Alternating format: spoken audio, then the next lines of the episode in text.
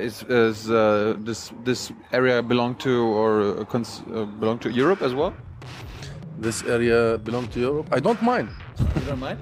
I don't mind if Europe uh, comes here and really ends this mess and consider the two areas to be, in a way or another, uh, Part of the EU. part of the EU. I don't mind it. No. no, no. Could that be a solution? What's apartheid? Apartheid is a system of uh, a racist system that is applied to separate and segregate and discriminate between people. So there is a privileged and the unprivileged. Who are these? Uh, the privileged are the Jews in this part of the world, according to this system. They are murdered twice. They are killed when they are in their homes only for Israel deciding that this home has to be obliterated. And they are killed the second time when Israel described them as terrorists. All what we have been seeing is Israel targeting families, uh, targeting neighborhoods. Uh, no, I know these neighborhoods. But not on purpose. Gaza, Gaza. What do you mean not on purpose? Probably not on purpose. Why didn't, Europe or the world say, okay, um, I mean, the Jews need a needs land, need a home. Why didn't, why didn't you guys share this beautiful land? You mean Palestine? Yeah, Palestine and Israel share. That would have been a beautiful European thing to say, uh, and to consult consult the uh, natives and consult the original people here, my father our nation. Uh, so it's not about religion. Let's not get there. I, It's not about religion, religion. religion is innocent of the acts, the political acts. Religion is innocent. So the PLO is is the collective representation of Palestinians. Why, why, why do I always hear about Hamas? because we, we were always uh, fishing after uh, pretexts and after excuses, smoke screens. The Palestinians have recognized Israel since 25 years ago. Are- Turning right, isn't that normal? uh, it's very normal. It's very normal, but it's normal in a country and in a, in a situation that is normal to start with. But Israel is not normal. Some of them are sick. Well, uh, uh, anybody is welcomed here if it's nice, if they come uh, knock the door and say hello with a smile. And we are famous for being such a warm and such a wel- welcoming nation. We will welcome them, but to come from the window, to jump in our home, and to start shooting our babies and our women and our families, and then to occupy the first roof. And then when we start shouting, they say, terrorists, terrorists. And then we tell them this is our roof. And then after a few years, we tell them, okay, fine, take the roof, but leave the second roof for me so I can survive with my family. And then a few years later, they come and occupy the second and the last roof, uh, and they start shouting, terrorists, terrorists. Then there is something wrong, my friend. And this is exactly what happened with us. I personally believe in non-violence firmly, firmly. And uh, violence is not condoned in any way. And I'm saying this not only from moral point of view as a social democrat myself, but I'm saying this because I think non-violence is very effective, especially in this context. yeah. Violence is very counterproductive, and violence will get the Israelis, as you saw in Gaza, to the maximum uh, infliction of pain and murder and killing. okay, rockets. Rockets are, in my opinion, a bad idea. A bad idea. Uh, but rockets and tunnels are not only because the Gaza people or the uh, some of these groups have just woken up one day and say, "Let's play with rockets." Rockets and tunnels are primarily the creation of the siege and the creation of the suffering of people. So instead of just focusing on the symptom, we sh- we must really look at the root causes of all this. So the equivalent of Hamas would be um, you know, Christian Democrats. yeah, something like that. Really? Yeah. I never heard of that. Ham- Hamas would be like the uh, Merkel's uh, party in Germany without the violence. And this is the third war in seven years. Can you imagine? And a child who's seven years old has already seen three wars in his lifetime. Seven years. Wow. When in fact, a 70 years old man should not see one war in his life. You do not negotiate principles. You should never negotiate principles. Your starting point should always be agreeing on the principles. So when you don't agree on the principles, the, the stronger party will just have negotiations as a diktat. We are, we are talking with the Egyptians, and the Egyptians are uh, are now hosting, you know, the uh, ceasefire talks. Has anything changed since there's a new government in Egypt? Um, I mean, wasn't wasn't Morsi uh, kicked out?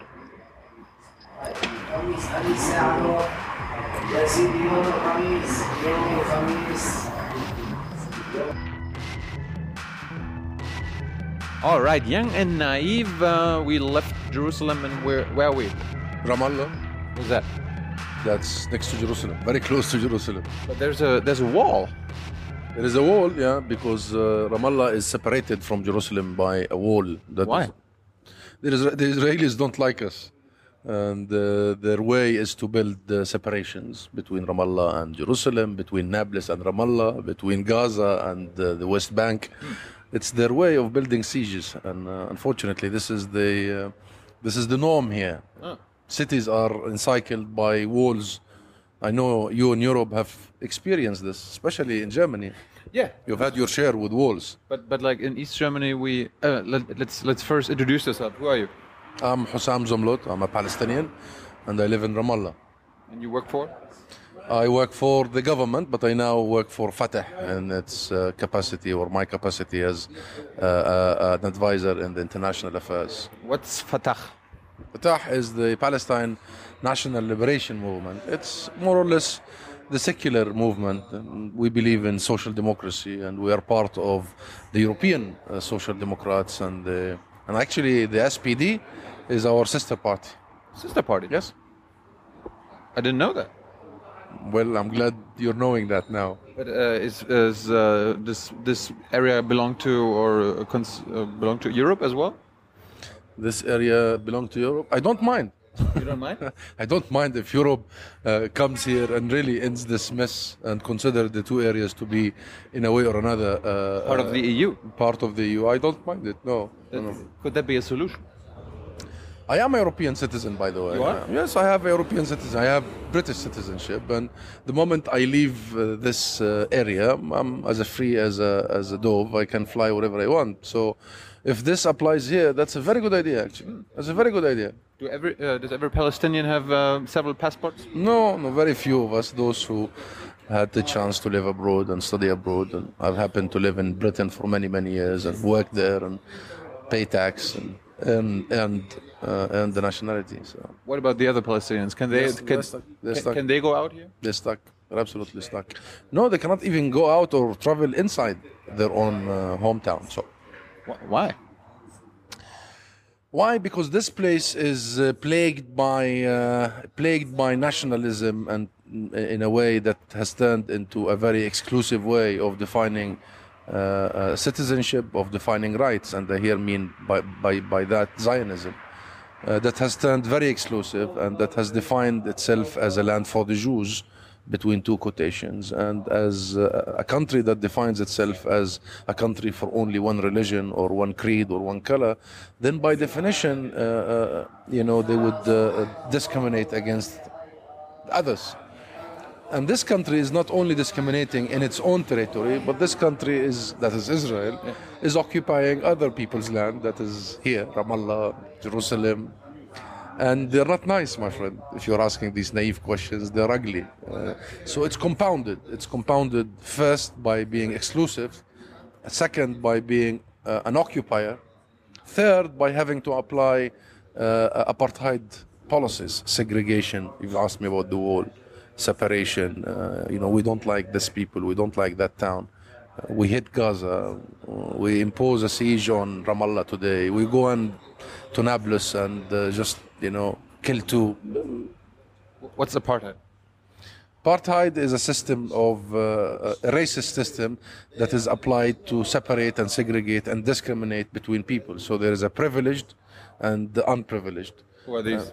The privileged are the Jews in this part of the world, according to this system, and uh, we, the Palestinians, need permits to move anywhere. Jews we- as in Israelis or just No, Jewish no, Isra- Israelis? is- Israeli Jews. Because we have Palestinian Israelis, we have Israelis who, who have we, we have Palestinians who have Israeli citizenship, and yet they are discriminated against. So uh, Israeli Jews are the upper uh, class; they are the they are the purest. And uh, yeah, you're smiling because that reminds you of the past and the history. yeah, a little bit. I know, I know. It's it's very uh, it's very sad that uh, people who have been victims uh, themselves of uh, the purest ideas in your own country, that has led to their suffering and led to the slaughter of millions of them, are almost exercising the very same logic and the very same uh, uh, mindset. And the, the problem starts with when you believe that you are different and when you believe that you, you can attain a, a higher status and that you build a system that is preferential and that, uh, that would provide only for one kind and will uh, discriminate against the rest. That is very dangerous. And no matter how much you beautify it and no matter how much you want to work on it, it remains lethal. And here we are. Uh, we are sitting here while Gaza is still bombarded, as you know, while the war in Gaza is happening. We have we have almost 2,000 Palestinians, to be precise, 1,935 today, who were been, who've been slaughtered over two weeks by the Israeli machine. Probably just all terrorists, I heard. Uh, well, I know them. I know most of them. I've lived in Gaza. I, I am a Gazan. I was born there, and I know the families, I know the faces. I, I, I studied with them, I worked with them. Yeah, if you call our babies terrorists, maybe. If you call our mothers terrorists, maybe. But those are uh, very ordinary families who were wiped out inside their homes. And how do you, how do you call them? I call them people who had the right to a better life before they were killed, and people who were uh, strangled by hatred around them, people who were put on a siege and blockade for all these years only for being born there, for no other uh, uh, crime or mistake, only by being born in that area. And I, uh, the people of Gaza, the Palestinians in Gaza, because I lived with them and I know them, are one of the most genius, human, social, fun. Uh, but not purist. But they're not purist, and that's the problem. And they don't belong to the right kind. They, they, they unfortunately belong to the wrong spot. Uh, and uh, they have been wiped out in their own bedrooms, uh, hugging each other as entire families, and it's it's it's extremely saddening, really, really, that they are they are murdered twice. They are killed when they are in their homes only for Israel deciding that this home has to be obliterated, and they are killed second time when Israel described them as terrorists you have more than 400 children who've been slain, uh, 300 women. Uh, they're mostly civilians. So uh, it's a double murder. But, but, but, are there some some fighters uh, killed? Um, well, the, I, this is the, the funny thing. We haven't been gathering how many fighters. We haven't seen on our screens. I haven't heard. I haven't seen uh, fighters being killed. Uh, all what we have seen are. Uh, I'm sure there would be some fighters killed, certain, but we haven't seen them. All what we have been seeing is Israel targeting families, uh, targeting neighborhoods. Uh, no, I know these neighborhoods. But not on purpose. Gaza, Gaza. What do you mean not on purpose? Probably not on purpose. You know, Israel is the most sophisticated uh, army in the region and the fourth, perhaps, in the world in terms of its uh, targeted capabilities and its air force. It's the fourth in official terms. So you tell me they don't know if they are bombarding a civilian area or uh, if they are bombarding a UN school for the hundred times, which is a shelter for people. No, they know. You know, they are. Gaza is a very small piece of land. It's only 360 kilometers, square kilometers. That's small size of a Berlin neighborhood, yeah. uh, uh, inhabited by uh, something like uh, 1.8 million people. That's one of the most dense areas in the world. It's not one. It is the most actually. The Jabalia camp uh, in, uh, in, in Gaza is the most condensed uh, area uh, worldwide. So, uh, and Gaza is only civilian. There is there are no open areas in Gaza. I told you I lived there. I know the Gazan situation.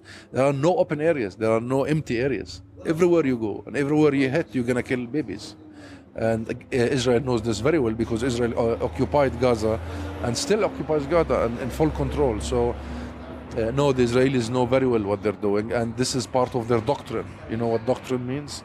Go it's ahead, the way you believe in things. Israel's military doctrine uh, is that whenever there is confrontation be- between Israel and anybody else, target civilians, hit as many civilians as you can, wreak havoc and devastate, uh, uh target their uh, civil structures, uh, bombard the electricity generators, bombard the water supplies, uh, cut every basic. Uh, so you put pressure on the civilians. So the civilians put pressure on the political and resistance uh, leadership. This has been an Israeli doctrine for ever since Israel was established. Israel was founded on this doctrine. On the skulls of civilians, of Palestinian civilians. They have. This is very well. when- when was that? 1948. 1948 What, what, what happened there? there was uh, Jewish um, uh, terrorist groups, um, uh, the Haganah and the Irgun. That is very well documented. If you go to some European uh, um, uh, libraries, you will see the documentation that have uh, waged uh, terrorist uh, attacks on Palestinian villagers and civilians all over Palestine. Um, um, you know, and there were so many famous uh, massacres that happened during that war. And the basic idea of that war was to ethnically cleanse the land of Palestine so Jews can come and live here. That's as basic and crude as that. Uh, and uh, they have managed to, to really drive more than half of the population of Palestine at the time out of their t- countries, including my own father. So my father was born in what Israel is now. Uh, His home was in what Israel is now, but he had to leave with his father at gunpoint uh, to flee for their lives. And of course, they fled not believing that they will come back after a day or two just to, to hide from the Israeli. At the time, it wasn't, there was no Israel, but from the Jewish terrorism. Uh, the Jewish group terrorism, uh, to be specific, not every Jew is a terrorist, but the groups that were formed, the Irgun and the Haganah. Um, But, but, but but, learned, but 70 years later, my father and his father are unable to go back to their homes. Israel, after do, doing the ethnic cleansing, uh, have de- denied and blocked people of going back to their homes for 70 years. And my father uh, is still waiting, and hopefully he'll re- re- uh, realize uh, his right to go back to his home before he dies, because he's not a young man anymore. I mean, uh, is- Israel was established in 1948. Uh, when was Palestine established? No, Palestine. Uh, Palestine is an ancient country, my friend, and we Palestinians are ancient people, and we have been here. And like the rest of the region, we, there was no statehood-like situation. We had the Ottomans, and we had the Brits, and we had so many uh, before them, uh, and the Romans. Uh, so just when the region was going through the independence and the uh, uh, uh, decolonization period in the 40s and the 50s. And just when Palestine was about to be a state like, like others, like Jordan and Syria, and, uh, Israel came, and uh, it was an extension of European uh, nationalism. And, you know, I have to tell you that Europe, Europe has uh, had a direct role in, uh, in creating Israel. Start with Britain, uh, who gave Israel the Balfour Declaration. Please research the Balfour we, Declaration. we talked about that. Uh, yeah, and uh, uh, Britain, that I hold its nationality, uh, has promised my land to a second nation without consulting me, and uh, that's that was uh, that was one of the European roles. And then France provided Israel with the nuclear reactors and the nuclear uh, bombs, and uh, um, and all this was accelerated by uh, the uh, the Second World War and Germany's role in the Second World War and the Holocaust that has really, really um, uh, made us Palestinians, in effect, pay for a European act and a Euro- European crime. Why, why, why, why didn't why didn't Europe or the world say, okay, um, I mean, the Jews need a needs land, need a home. Why don't, why didn't you guys share this beautiful land? You mean Palestine? Yeah, Palestine and Israel share. That would have been a beautiful European thing to say uh, and to consult consult the uh, natives and consult the original people here, my father and our nation. But there were Jewish natives too, right? They, they were always, and I was talking about the immigrants who, who came. They are Jewish Palestinians, yes, and uh, they are now part of our system and part of our society. We have Jews in the West Bank uh, who are Palestinians. We have Jews in our parliament. We have Jews in uh, in, our, in Fatah, in the Revolutionary Council, which is the parliament of, of the party, the General Assembly, if you may, of the party. So, Are you Jew? no? Are you a Jew? am I a Jew? Yeah. Uh, no, I am not a Jew. I am uh, I am a Palestinian. Uh, so Muslim, Arab. No, I do don't. I. Muslim is, uh, is Islam is a religion, and uh, regret, and I want religion to stay away from uh, uh, from uh, issues of citizenship. Uh, you know, I am a Palestinian, and I should be Palestinian and should be respected as a Palestinian, and my citizenship should be respected as such. But regrettably, some people are confusing uh, Judaism. Is it a religion, is it, uh, uh, or is it an identity and a passport? I'd like it to be religion, and I have uh, all the respect uh, uh, for Judaism as a religion. It was, you know, it was the founding religion for the, all the uh, monotheist religions. Uh, so it's not about religion. Let's not get there. I, It's not about religion, religion. religion is innocent of the acts, the political acts. Religion is innocent. But is it maybe used It's uh, on both sides? Yeah, it's used in all sides, not only on both sides. It's used worldwide. Wherever you go, religion is used. Unfortunately, and God is innocent of all these claims. He is innocent, or she is innocent. God is innocent. It. Yeah. God is innocent of the Israeli claims, of the ISIS claims, of so many groups' claims. God, God was never an, a property uh, agent, a state agent, Right. to distribute land and to decide this land is for you. And God was never considering that this is His children and His people, and those are different and they are children of a lesser God. Um, so yeah, religion is misused. Yes. But, but uh, was there once a chance for a Palestinian state? I mean, I learned in '48 and all that there, there was a chance uh, for a Palestinian state, right? When your dad was alive. My dad is still alive. He's waiting for a my, he's waiting for a Palestinian state, and I'm waiting. I hope my son is not going to wait as long as my dad or myself have waited. There was uh, supposed to be a Palestinian state, but every time we are very close to get one, the Israeli governments, successive governments, just find a way to block it. They don't want it Why? because they're exclusive, because they haven't got to to a, a real situation where they really, really believe that we have rights. Uh, They haven't uh, really got to uh, a situation where they recognize us as we do recognize them. Um, they have Everybody recognize them? Yeah, Or, or Fatah? No, the PLO, which is the legitimate representation of Palestinians, which had Yasser Arafat, its president, and now we have Mahmoud Abbas, the president. So the PLO is is the collective representation of Palestinians. But why, why, why do I always hear about Hamas? because we, we were always uh, fishing after uh, pretexts and after excuses, smoke screens.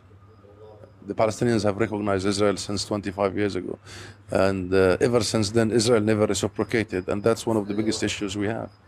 Uh, uh, and that's one of the questions also we're asking Palestinians after all these years, quarter of a century, when we have recognized Israel on its territory, on 67 territory, on 78% of our land, on where my father was born and his home. So I, part of Fatah and part of the PLO, have willingly consented to this, I've willingly agreed to this. Uh, actually, Israel can establish itself uh, and, and on where my father's home is. Uh, but this doesn't mean that I would forego my father's right to go back to his home. And there's a difference. We agreed that Israel will have sovereignty over the land, but Israel will have to allow my father to go back to his home as a human being and as a, as a resident and as a citizen. Why wouldn't they? You ask them this I question. mean, isn't Why, why wouldn't they? Are- rights, isn't that normal or something? Uh, it's very normal. It's very normal, but it's normal in a country and in a in a situation that is normal to start with. But Israel is not normal. Some of them are sick. It's not normal. Uh, the, the, the, politics, and the government. The government, yes, they're sick, and their leaders play on their uh, uh, weakness and on their fears, and they keep playing on the fears and the existential threats. They keep provoking the Holocaust and what happened to them, and, and they produce a society that is uh, not really sitting in a, uh, uh, on their sofas and thinking about the future and thinking about the long term. So uh, it's a very militarized, unfortunately, very militarized right wing, tilting towards the right wing society that needs a leader to embrace them and to tell them this is not the way forward. This is not not by killing another 1,000 Palestinian family or uh, civilians. I mean, not by building walls and not by stealing Palestinian whatever what left of the Palestinian land because we wanted to establish the Palestinian state on 22% of the land and go around and see how many Israeli settlements there are around. And we are talking about 650,000 Israeli settlers in the West Bank, including Jerusalem, today. We're going to talk to them. Yeah, you, you talk to them already. We're going to talk to them. I don't know what what what there is to talk about. Really, uh, you may want to ask them why did they, they decide to leave their uh, uh, recognized state and come and live in extraterritorial uh, entity in occupied territories. Maybe it's And- nicer here. It's nicer here. well, uh, uh, anybody is welcomed here if it's nice, if they come uh, knock the door and say hello with a smile. And we are famous for being such a warm and such a wel- welcoming nation. We will welcome them, but to come from the window, to jump in our home, and to start shooting our babies and our women and our families, and then to occupy the first roof. And then when we start shouting, they say, terrorists, terrorists. And then we tell them, this is our roof. And then after a few years, we tell them, okay, fine, take the roof, but leave the second roof for me so I can survive with my family. And then a few years later, they come and occupy the second and the last roof, uh, and they start shouting, terrorists, terrorists. Then there is something wrong, my friend. And this is exactly what happened with us. There's something majorly uh, wrong with the ideology, with the practice, and with the essence of, uh, of the politics of Israel. Why, why, do some Palestinians or many Palestinians want to uh, kill Israelis? I mean, they were shooting rockets to Israel. Yeah, and uh, we, uh, I personally believe in non-violence firmly, firmly, and uh, violence is not condoned in any way. And I'm saying this not only from moral point of view as a social democrat myself, but I'm saying this because I think non-violence is very effective, especially in this context. Yeah. Violence is very counterproductive, and violence will get the Israelis, as you saw in Gaza, to the maximum uh, infliction of pain and murder and killing. So I do believe in nonviolence, and I do believe in the ability of our humanity as as uh, people to challenge their tanks and their air uh, air airlines. Uh, I mean, sorry, their uh, jet um, fighters with our uh, logic and with our belief and with our bare bodies. And it happened before it happened here. Our first intifada was largely non-violent. It happened also in India, uh, if you remember the Indian Uh, uh, uh, struggle, um, Mahatma Gandhi, and it happened in South Africa, the struggle of the South Africans for equality and freedom. Nelson Mandela. So non-violence is a very effective way. Uh, even, even, in East Germany, it was oh, it was a non-violent revolution. 89. Even in East Germany, and even the Arab so-called spring started as a non-violent mass protests that has led to the toppling of all dictators. So it's effective. But the problem is, is whenever you are trying to do non-violence here, Israel's sheer violence. You know, if you are walking to the, uh, marching in the street and chanting freedom, freedom, they are not going to hesitate to use all methods, including uh, live uh, bullets, live uh, uh rounds against your uh, your civilians. So each time we try, I think it's very difficult to do this uh, without visiting the occupation's violence. Uh, so we have to find a way for Israel to behave in a way that is proportionate. So we are fine with them because they are the occupiers. We are fine that the, you know they are the illegal occupiers. We expect them to you know uh, uh, uh, fight back, but fight back when you send uh, families to a checkpoint and then the first thing the Israeli soldier would do is just shoot. when okay, rockets, rockets are in my opinion, a bad idea. A bad idea. Uh, but rockets and tunnels are not only because the Gaza people or the uh, some of these groups have just woken up one day and say, let's play with rockets. Rockets and tunnels are primarily the creation of the siege and the creation of the suffering of people. So instead of just focusing on the symptom, we, we must really look at the root causes of all this. And the root causes of all this is not tunnels and is not Palestinian terrorism between two parentheses. The root causes of this is really uh, the inability of Israel as a nascent nation uh, to uh, uh accommodate itself and accommodate others and to uh, share and to believe in the rights of an entire nation, that is the Palestinian people. They don't believe in it, they don't buy it. Uh, so all, everything else is just tactical. Has, has Fatah always been peaceful? No, we started uh, adopting military uh, arms struggle in our the 50s and the 60s before I was even born. Uh, but then we adopted uh, this throughout the uh, by the 1990 by 1988 we declared a Palestinian state in the West Bank and Gaza, recognizing Israel on the rest of ipso facto, recognizing Israel on the rest of our land. And then by 1993, we officially recognized Israel in a piece of letter so sent to the. You, you wrote, We recognize Israel? What? Oh, you wrote? No, no, no. You wrote on 93, like, okay, we write, uh, we, we recognize Israel as a state? No, there was the Oslo peace process, and uh, I don't know about that. the Oslo uh, peace process, the Palestinian the official delegations met with Israeli official delegations secretly in Oslo uh, to discuss uh, uh, a solution, and they came at a breakthrough that What, what was the solution? two-state solution that that the two sides would work towards creating two states, one Palestine and one Israel, on the 67 borders. Great. Go back to the last. This has happened in 1993. It's been 21 years now, and the Palestinians have believed this, and they went all the way to try and do it. But I don't want to sound like blaming because this is not the time. But Israel has has blocked it in the overall analysis. I'm sure we have done mistakes here and there, but the Israeli successive governments have blocked the emergence of a Palestinian state. They wanted to engage us in an interim agreement and to continue having an interim-like arrangement. So they brought the PLO back to Palestine. Um, they had Yasser Arafat establishing the Palestinian Authority, which we still have.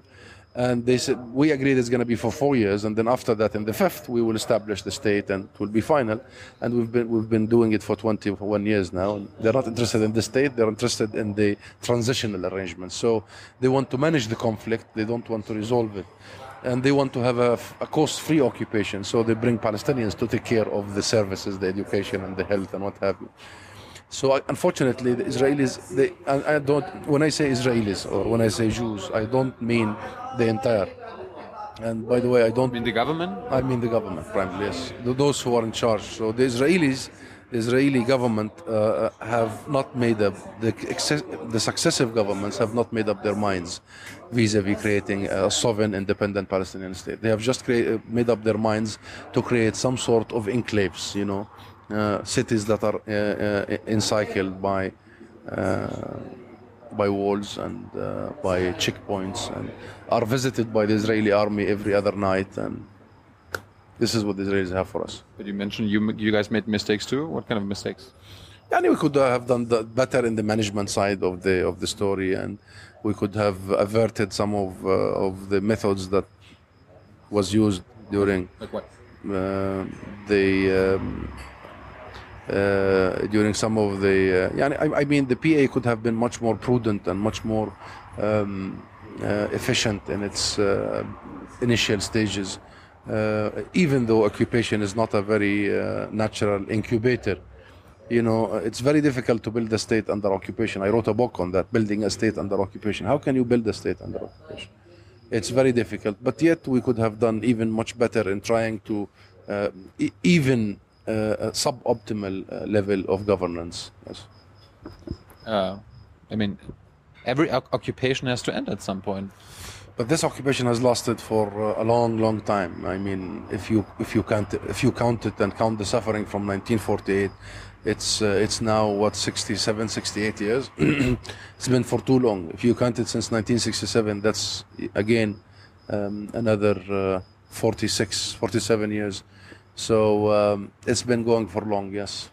Tell me, what's the difference between Fatah and Hamas? Uh, well, that's a very long question to be answered. We have time. I don't. no. Uh, I mean the um, the um, the main difference is that Fatah is really a purely national uh, movement that believes in building uh, and liberating the land and building a, a state that would uh, be in a way uh, inclusive and uh, respect the rule of law. Um, build um, a constitution that uh, uh, deals with every Palestinian equally regardless of their religion, their color, their creed. And it's a very romantic way of, um, and Fatah was part of Arab and international global uh, revolutions of the 40s and the 50s. Uh, um, Hamas? Hamas is more uh, into the conservative side of the story. Uh, yes, they have a, a, an element of nationalism in their, but they have a very strong religious element um, in their uh, in their uh, ideology and in their practice. So uh, uh, there is a lot of uh, there is a huge there is a great deal of difference. I mean, if you uh, you, you would find Fatah and you would you do find Fatah to be the partners of the Social Democrats. So the equivalent of Hamas would be um, you know, Democrats. yeah, something like Really? that. Yeah. I never heard of that. Ham- Hamas would be like the uh, Merkel's uh, party in Germany, without the violence. Yeah, if you take out the violence and uh, without uh, drawing any, but in a just the political landscape, the political landscape. Uh, uh, if you take it from here and apply it there, yeah, um, uh, the the Christian Democrats or the uh, conservative parties uh, are parties who rely uh, uh, uh, on uh, some religious connotations. So uh, yes, uh, Fatah would be the SPD, and Hamas would be the Christian Democrats. Do you have, do you have a Green Party here? Uh, do we have a green party? Not yet, but we have uh, green NGOs and institutions who are trying to focus on the environment because by building all these walls and by suffocating the uh, na- suffocating nature, there is a lot of uh, suffering uh, by the um, you know the um, wildlife. Do uh, does the, do the Palestinian territories have an economy? Do you guys sell something, export something? We do, we do, yes, but very primitive, and uh, because Israel does impose a great deal of uh, of uh, restrictions on uh, people's ability to export. In, from Gaza, there is zero for the last seven years. People are not allowed to export anything, and the imports have been very constrained.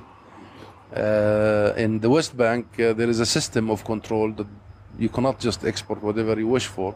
It's under full Israeli control. So it's it's very complicated. I mean, to have an economy under occupation is also a very complicated thing because, um, you know, you need economic tools to build an economy. Uh, one of these tools is control of your own natural resources like land, uh, you know, like oil, uh, whatever natural resources you may have.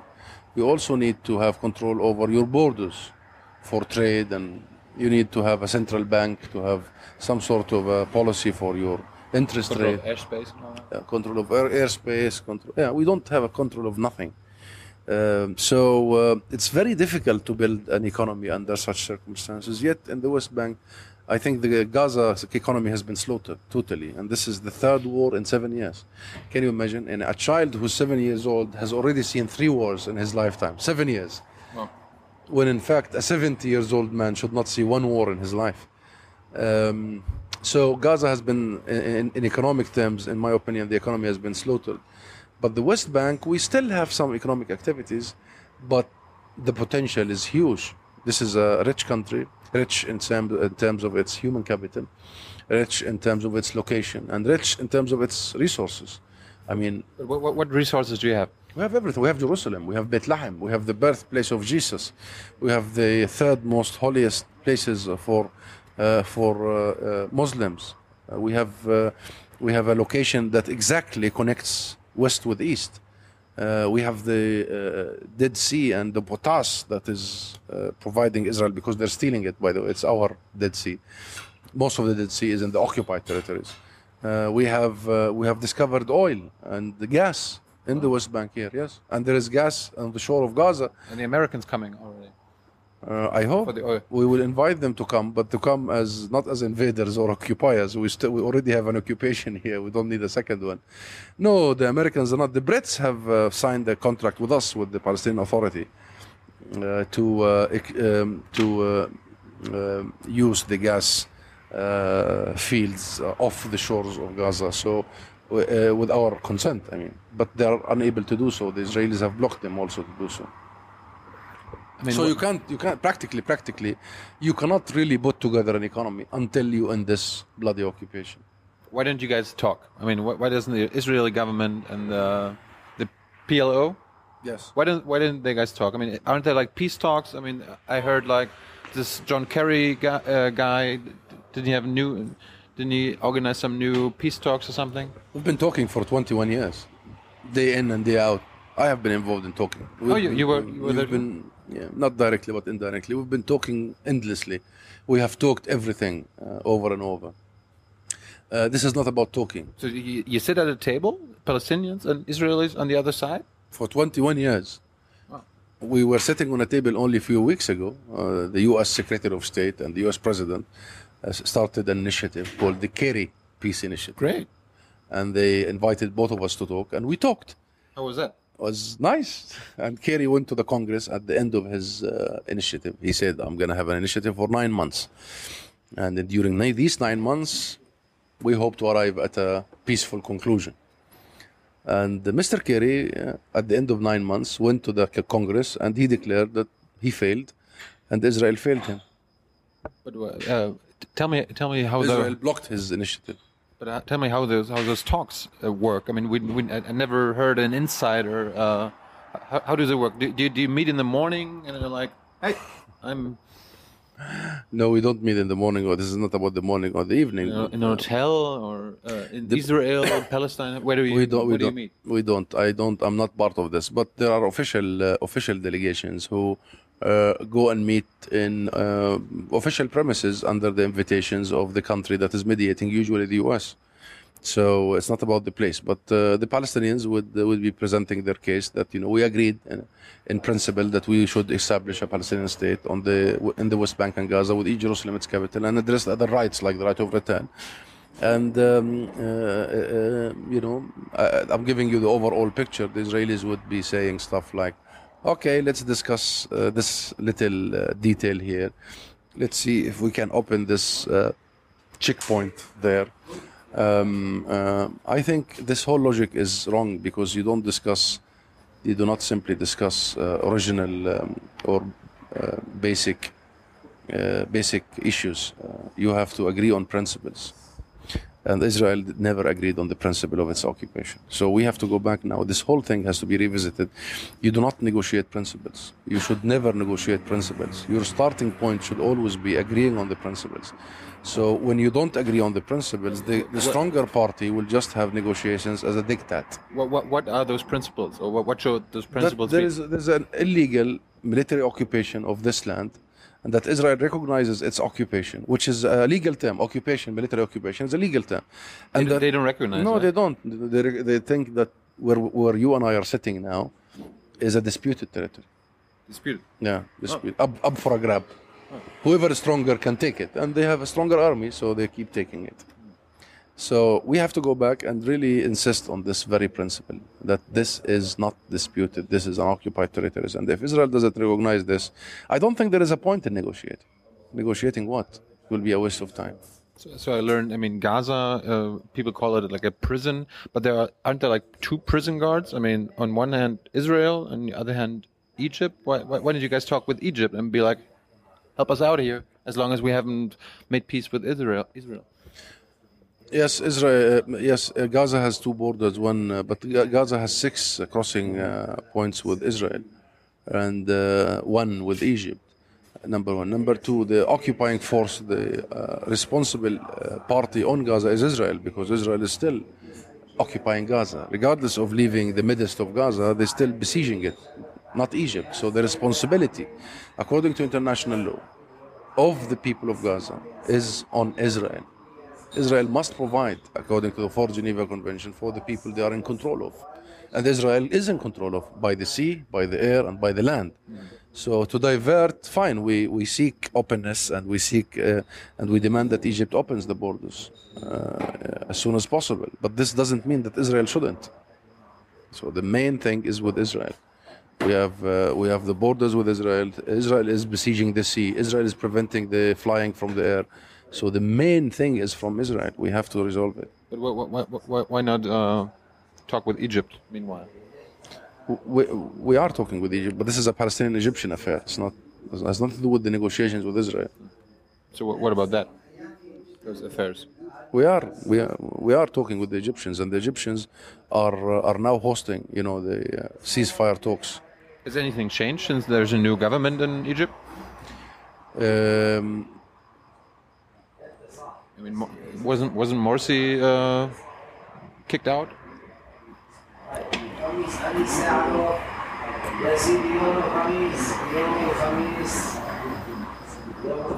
Uh, and um, the final question we always ask, like we uh, we, we want we want you guys to be naive, uh, both sides, naive in a way uh, be dreamers. How how can how can this end? What what's your ideal uh, solution? Like a one two state solution, or maybe a one one- state solution? Would would you would you mind having a binational state? my ideal solution is it, it doesn't have to uh, it's not about the form of the solution i can live with two states i can live with one state i can live with a 100 million states my key word is dignity and uh, or words dignity, equality, respect, uh, recognition.